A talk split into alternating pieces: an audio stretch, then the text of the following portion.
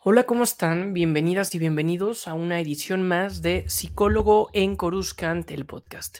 Un espacio para analizar desde el canon de Star Wars nuestra psicología y analizar también la psicología de Star Wars. Hay una pregunta que me han hecho a través de Instagram, que no es la primera vez que me hacen, la han reformulado de forma diferente y va en torno a quien es considerado el protagonista y el héroe principal de Star Wars, que es Luke Skywalker. Y la pregunta, por resumirla de cierta forma, es, ¿Luke Skywalker continúa vigente en nuestros tiempos? ¿Y esto qué se refiere? Se puede referir evidentemente a la historia de Luke Skywalker que comprendemos y conocemos como héroe de la galaxia y que nos dimos cuenta en las secuelas, por ejemplo, en The Rise of Skywalker o en El último Jedi, que cambió y que se alejó. O sea, la pregunta la podríamos aterrizar en el canon de Star Wars. Si Luke Skywalker eh, continuó vigente después de su travesía destruyendo al imperio. Y por otro lado, también la pregunta puede significar en nuestro planeta la figura de Luke Skywalker continúa siendo el héroe que fue en el 70, en los 70 porque evidentemente cuando se estrenó y cuando se diseñó el personaje de Luke Skywalker, el mundo era otro. Y si se fijan, se nos presenta un héroe muy tradicional, un arquetipo de molde en donde encontramos a un hombre joven blanco. Y sé que con estas tres características hoy en día podría ser muy sensible, sobre todo por estos temas de inclusión y diversidad que mucha gente encuentra forzado, pero en el nuevo contenido, principalmente de Disney, pero que más allá de la forzadez de la inclusión, representan una oportunidad para que cualquier persona se pueda identificar como un héroe, sin importar si eres niña, niño, sin importar tu color de piel o tu etnia.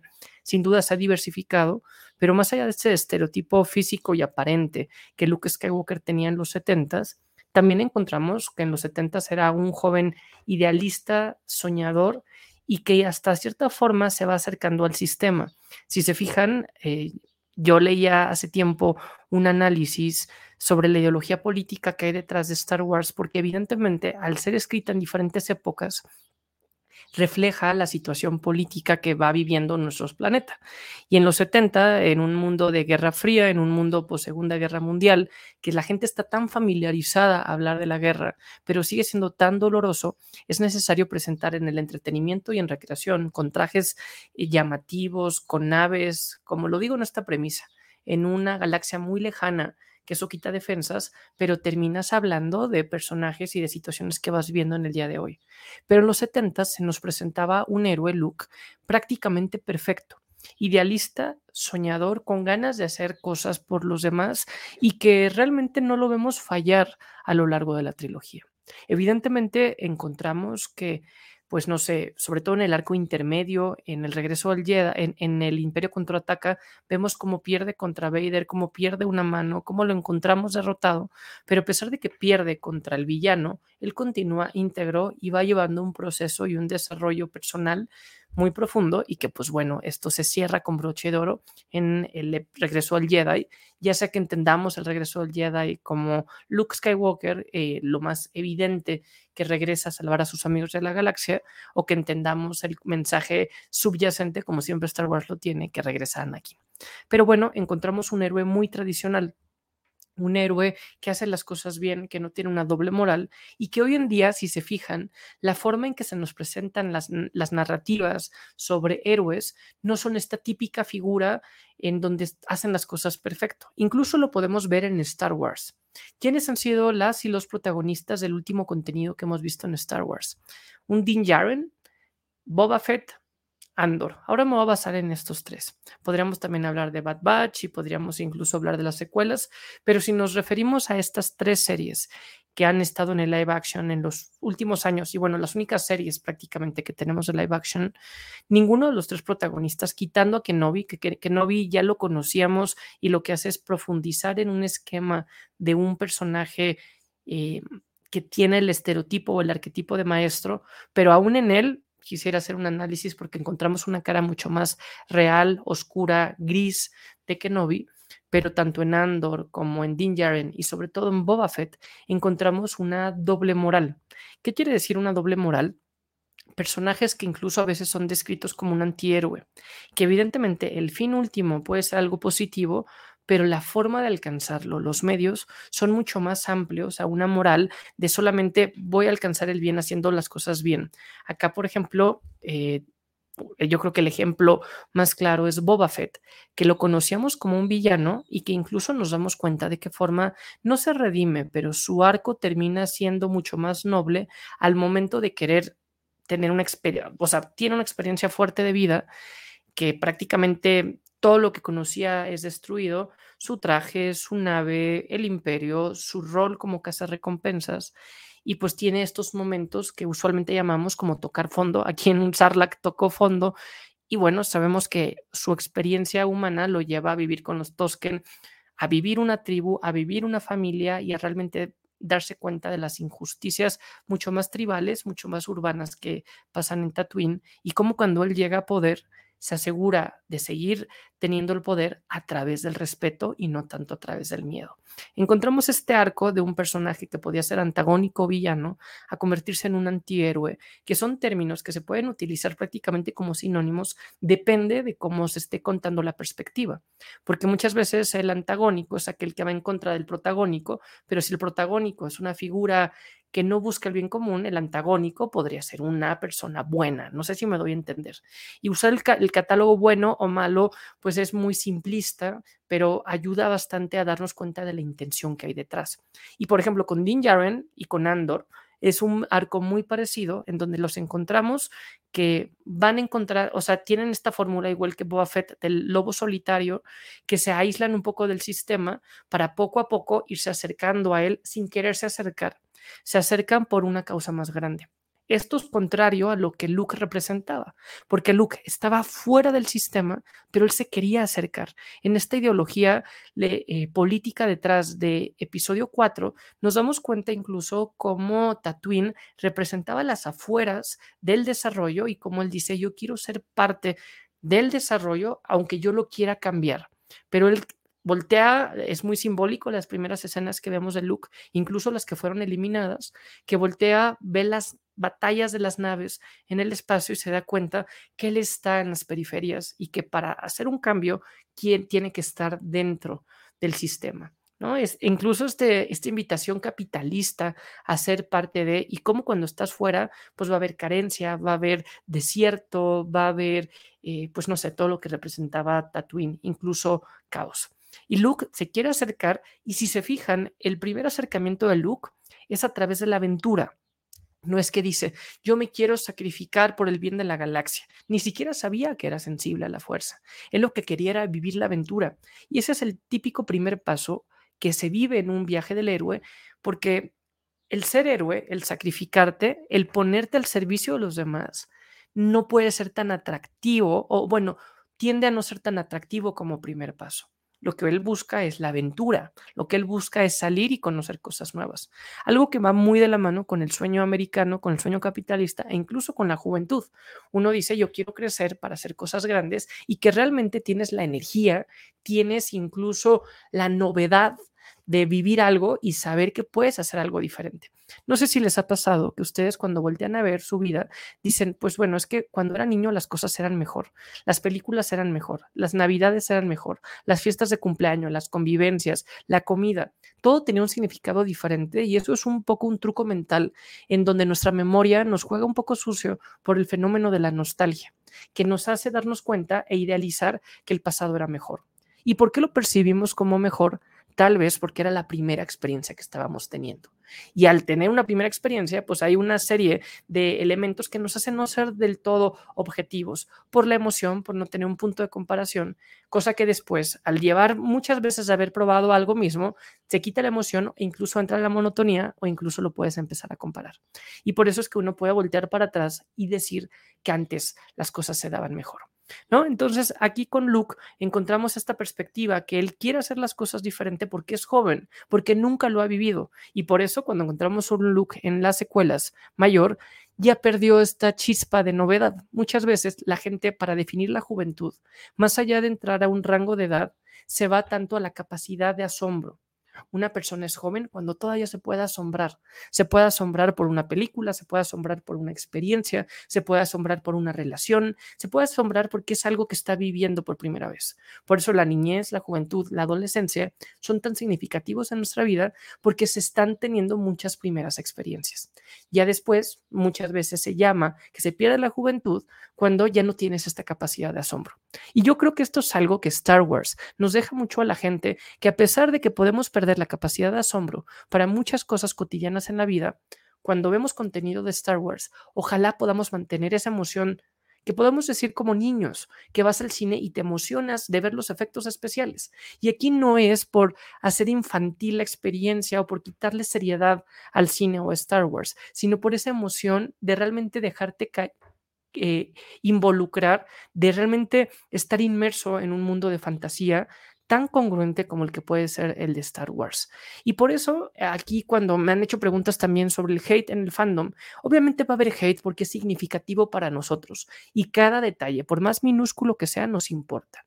Entonces, vamos a estar eh, reflexionando si esto es canon, si es la interpretación correcta, si es la forma como lo queríamos llevar o no, pero a final de cuentas, lo importante es realmente seguirnos sorprendiendo y dejar aceptar a los artistas, a los creadores que están desarrollando, sobre todo como Filoni, y decir, me van a presentar una historia, pues al menos voy a tratar de darle buena cara y de entenderla y de realmente disfrutar como niño, vuelvo a lo mismo, no porque sea infantil, sino porque puedo descubrir y puedo tener una inocencia sensorial que no va a ser otra cosa más que darme plenitud y satisfacción. Porque si voy muy crítico pensando que ya me la sé, pues aunque ya me la sepa, no, pues voy a quitarle esa parte divertida y entretenimiento que a final de cuentas es la, la razón de ser de Star Wars. Entonces ven aquí qué diferente, cómo encontramos a un Luke joven, idealista, que quiere hacer las cosas por la aventura, es la aventura la que te atrae y ya estando involucrado en la aventura, acompañado por un maestro, se da cuenta que realmente el punto de clave, lo que estaba buscando no estaba afuera, estaba dentro de él. Evidentemente esto por la narrativa se simboliza a través de ser sensible a la fuerza, de tener un superpoder, de un despertar al interior. Hubiera sido muy diferente que Luke, sin salir de Tatooine, le dijeran, no es necesario que vayas al espacio, que conozcas a Leia, Chewbacca, que destruyas a Vader y a la Estrella de la Muerte, porque realmente el proceso lo tienes tú adentro. Es algo que se compara mucho en nuestro planeta con las personas que son profesores o son profesoras. Es muy diferente a aquel profesor que lleva toda su vida únicamente estudiando el contenido y que no ha salido de la universidad y que teóricamente es eh, eludito en el contenido, aquellos que tienen el conocimiento salen a la vida real, lo ponen en praxis y regresan complementando esta dualidad entre teoría y práctica, en donde es mucho más fácil hacer, sobre todo pensando en aprendizaje para adultos, que es significativo si lo traducimos en competencias. La teoría dice esto, pero la teoría viene acompañada de la experiencia práctica y poco a poco vamos nivelando y quitando expectativas para realmente presentar una realidad muchísimo más eh, cercana a lo que está pasando fuera. Entonces, pues Luke, aunque el proceso lo tenía dentro de él, el contexto el exterior le ayuda a tener este proceso. Este proceso que lo vemos con el entrenamiento con Kenobi, incluso con el dejar ir ciertas distracciones. Aquí como distracciones o como apegos o como ataduras, vemos algo muy simbólico que es cuando mueren los tíos. Mueren los tíos y aquí él se libera. Yo el primer post que hice como psicólogo en Coruscant en Instagram, hace más de 450 posts, fue justo si Luke había vivido un duelo o no con sus tíos. Porque vemos que los encuentra muertos, está impresionado, pero dice, bueno, ok, a seguir adelante, ¿no? Y no vive un proceso de duelo como hubiéramos imaginado que sus dos figuras paternas de un momento a otro explotan y mueren, ¿no? Y realmente su vida se desconstruye, ¿no? Aquí muchas veces, y es lo que pasa mucho en la psicología, para seguir adelante y para cambiar, a veces toca deconstruir mi personalidad para construirla con bases más sólidas.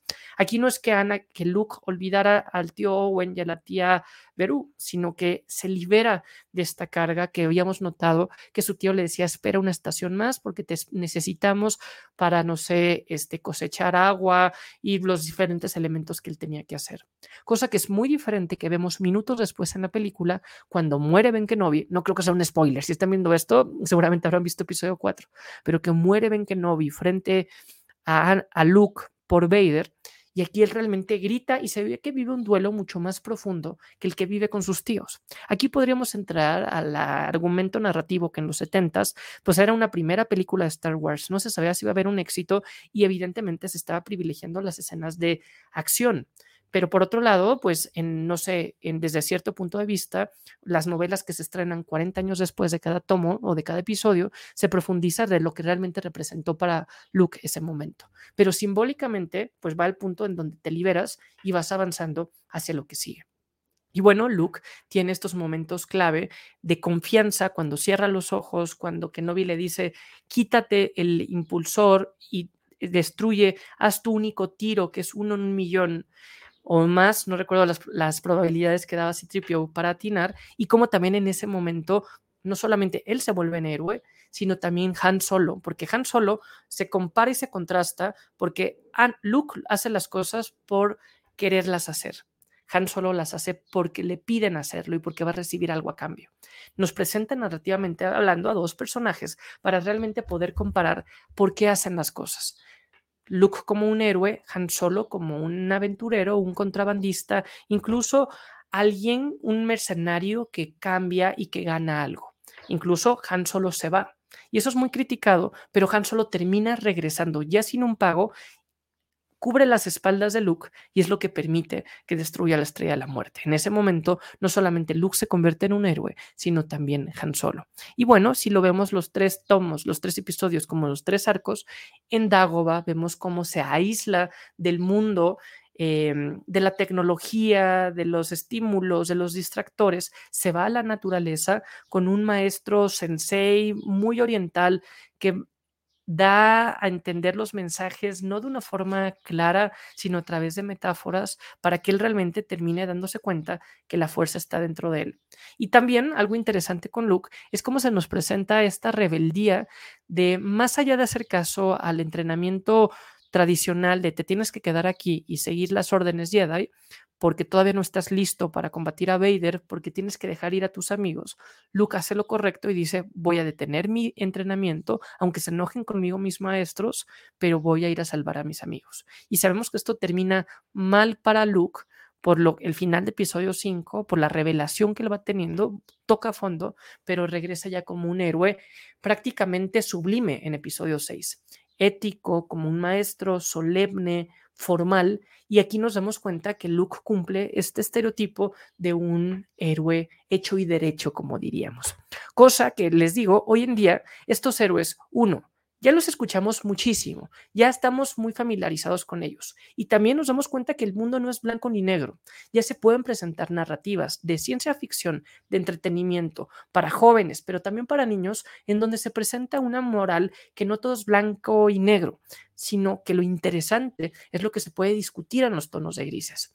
Algo que me encanta de Ahsoka es que es gris, Ahsoka la gris, y que vemos cómo va a ir poco a poco su proceso de transformación hacia Ahsoka la blanca, ¿no? Que vemos incluso cómo el mismo Filoni ha seguido esta inspiración del Señor de los Anillos con Gandalf, Gandalf para hacer este proceso eh, de evolución y de espiritualidad. Pero con Ahsoka lo encontramos incluso como una Jedi no Jedi, sensible a la fuerza. Lo encontramos con Boba Fett, que es la cara contraria de la moneda, que de ser un villano se convierte en un antihéroe. Y lo encontramos sobre todo con Din Djarin y con Andor, que buscan primero un bien individual, un poco como Han Solo, pero poco a poco se van acercando gracias a experiencias que se vuelven personales y terminan haciendo lo correcto por una causa más grande. Y les decía que incluso Kenobi, que Kenobi por definición y por arquetipo es el maestro. Lo encontramos como Alec Guinness en la trilogía original, incluso físicamente con estos estereotipos simbólicos de una barba blanca, una capucha café, templado. Es un señor mayor, es un adulto, un adulto que ya en la vejez demuestra sabiduría y que es bastante templado, que da una que otra intervención, incluso que llama la atención a Luke un par de veces y que es el típico maestro, mago, brujo solemne que no se equivoca.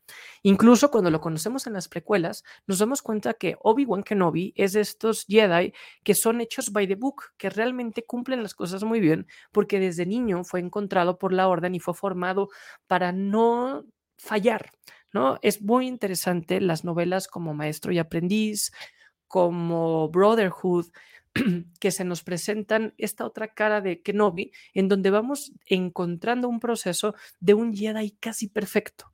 Pero ¿qué es lo que pasa? Lo que nos presentaron recientemente en su serie, que más allá de que no haya tenido la producción cinematográfica por la pandemia y por las prisas de producción que hubiéramos querido, nos terminan presentando una historia en donde este maestro solemne, como puede ser Obi-Wan Kenobi, tan congruente como lo es, lo encontramos con una depresión lo encontramos con una post-traumatic stress disorder, cosa que lo humaniza bastante y nos vuelve mucho más fácil de identificarnos y decir, este es el que no vi, que yo pensé, un señor descalzo, loco en una cueva que lleva años, tal vez incluso sin bañarse, y que está aquí en este proceso con un duelo no resuelto, con una culpa que lo persigue, pensando que él había matado a Anakin y cómo evidentemente a lo largo de la serie termina liberándose de esta carga impuesta al darse cuenta que la decisión que tomó Anakin no fue culpa de Kenobi. Kenobi tuvo un papel clave como su maestro, como su hermano,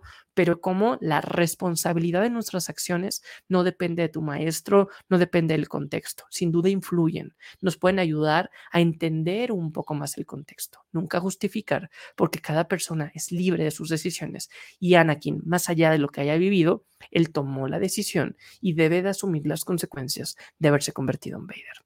Entonces, aquí podemos encontrar como si hoy nos presentaran nuevamente episodio 4 con este look casi perfecto, podría entrar aquí una discusión de qué tan relatable, qué tan fácil nos podríamos identificar con ese look, que es muy diferente porque decimos, yo me identifico con ese look porque fue el que conocí en mi niñez, en mi infancia, en los 70 que otro era el mundo, e incluso con esta narrativa. Yo, por ejemplo, cuando se habla de hoy la corrección política que existe ante en mil cantidad de chistes, en mil cantidad de contenidos que ya pueden existir una censura, y uno dice, no, pues es que ya no aguantas nada, eres la generación de, de cristal, no, no, se puede tomar eh, todo tan en serio. Y aquí la realidad, y decimos, bueno, si viéramos Seinfeld, si viéramos Friends, si viéramos esta serie, hoy sería muy incorrecta, The Office, ¿no? Decir, la corrección política permitiría, ya no permitiría que disfrutáramos esas series porque ya no es políticamente correcto los chistes que están haciendo. La misma lógica podría ser ahora. No podríamos comparar con el aprendizaje, con la sabiduría que tenemos el día de hoy. No podemos con esto analizar o criticar el pasado. El pasado se vivió en su momento y por suerte hemos ido evolucionando. Está bien, está mal. Eso no es punto de discusión de este podcast, pero lo que sí es un hecho es que el mundo es otro en los 70s, en los 80s, en los 90, en el 2000 y ahora en el 2020 tanto por la forma de consumir contenido a través del streaming, a través de la forma en que como fans vamos compartiendo y discutiendo en podcast como este, pero también por los mensajes en las historias. Uno, porque ya conocemos las anteriores y siguen vigentes. No es necesario, y por suerte no lo han hecho, y espero que nunca lo hagan, un reboot de la Star Wars original. Bueno, el reboot podría ser episodio 7, que es prácticamente una nueva esperanza punto 2, pero al final de cuentas no es que estemos como pasa con la serie de Harry Potter, que ahora al, parecer la van a volver a contar de otra forma. O como nos han contado muchas veces la historia de Peter Parker o de Bruce Wayne. Acá es la misma historia, pero no nos la han vuelto a contar. Y por eso es que la pregunta sería, ¿qué tan vigente sería si hoy nos contaran la historia de Luke Skywalker? Incluso, ¿cuál es el contenido que hemos tenido de Luke? en su desarrollo en el arco, más allá de lo que vimos en Mandalorian en el libro de Buffett, encontramos a un Luke mucho más oscuro, mucho más gris, mucho más defraudado, incluso con errores. El primer gran error monumental que vemos de Luke Skywalker en, en pantalla es justo en episodio 8, cuando sabemos que se dejó llevar por sus miedos, por sus ideas, pensando que Ben solo estaba atraído por el lado oscuro, por todo este engaño que tenía Snoke, que tenía Palpatine y por el mismo destino que estaba llamado a ser. Pero aquí nos damos cuenta que es un look que él mismo reconoce que no es bueno ser héroe, que no es bueno ser famoso. Ven aquí qué importante esta reflexión. No es bueno ser famoso porque Luke se sabe que está en el centro de la atención de la galaxia, como uno de los Jedi que queda, haber tratado de volver a empezar la academia y la orden Jedi, teniendo a su hermana como una de las líderes de la Nueva República y sobre todo siendo descendiente sanguíneo de Vader. Entonces estaba en el punto de la comparación, en el punto de la mirada pública. Hoy con el Mandoverse nos vamos dando cuenta con el desarrollo de Rangers of the New Republic, que no existe como serie tal cual, pero que sí lo conocemos a través de las, eh, cómo se ha ido sumando este contenido, se ha reinterpretado en las series que tenemos del Mandoverse, nos vamos dando cuenta cómo la Nueva República, disculpen, va teniendo estas imperfecciones e incluso replicando o repitiendo errores que había tenido el imperio y la república en su momento.